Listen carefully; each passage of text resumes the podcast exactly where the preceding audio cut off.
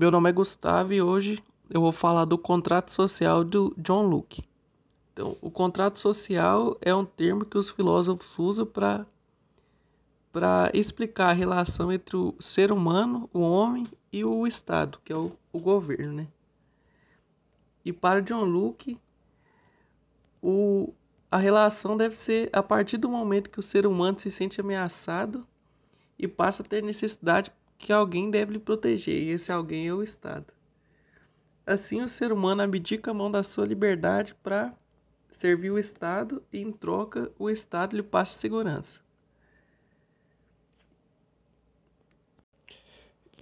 E o homem tem o direito de escolher quem o defenderá com o seu voto, assim surgindo a democracia.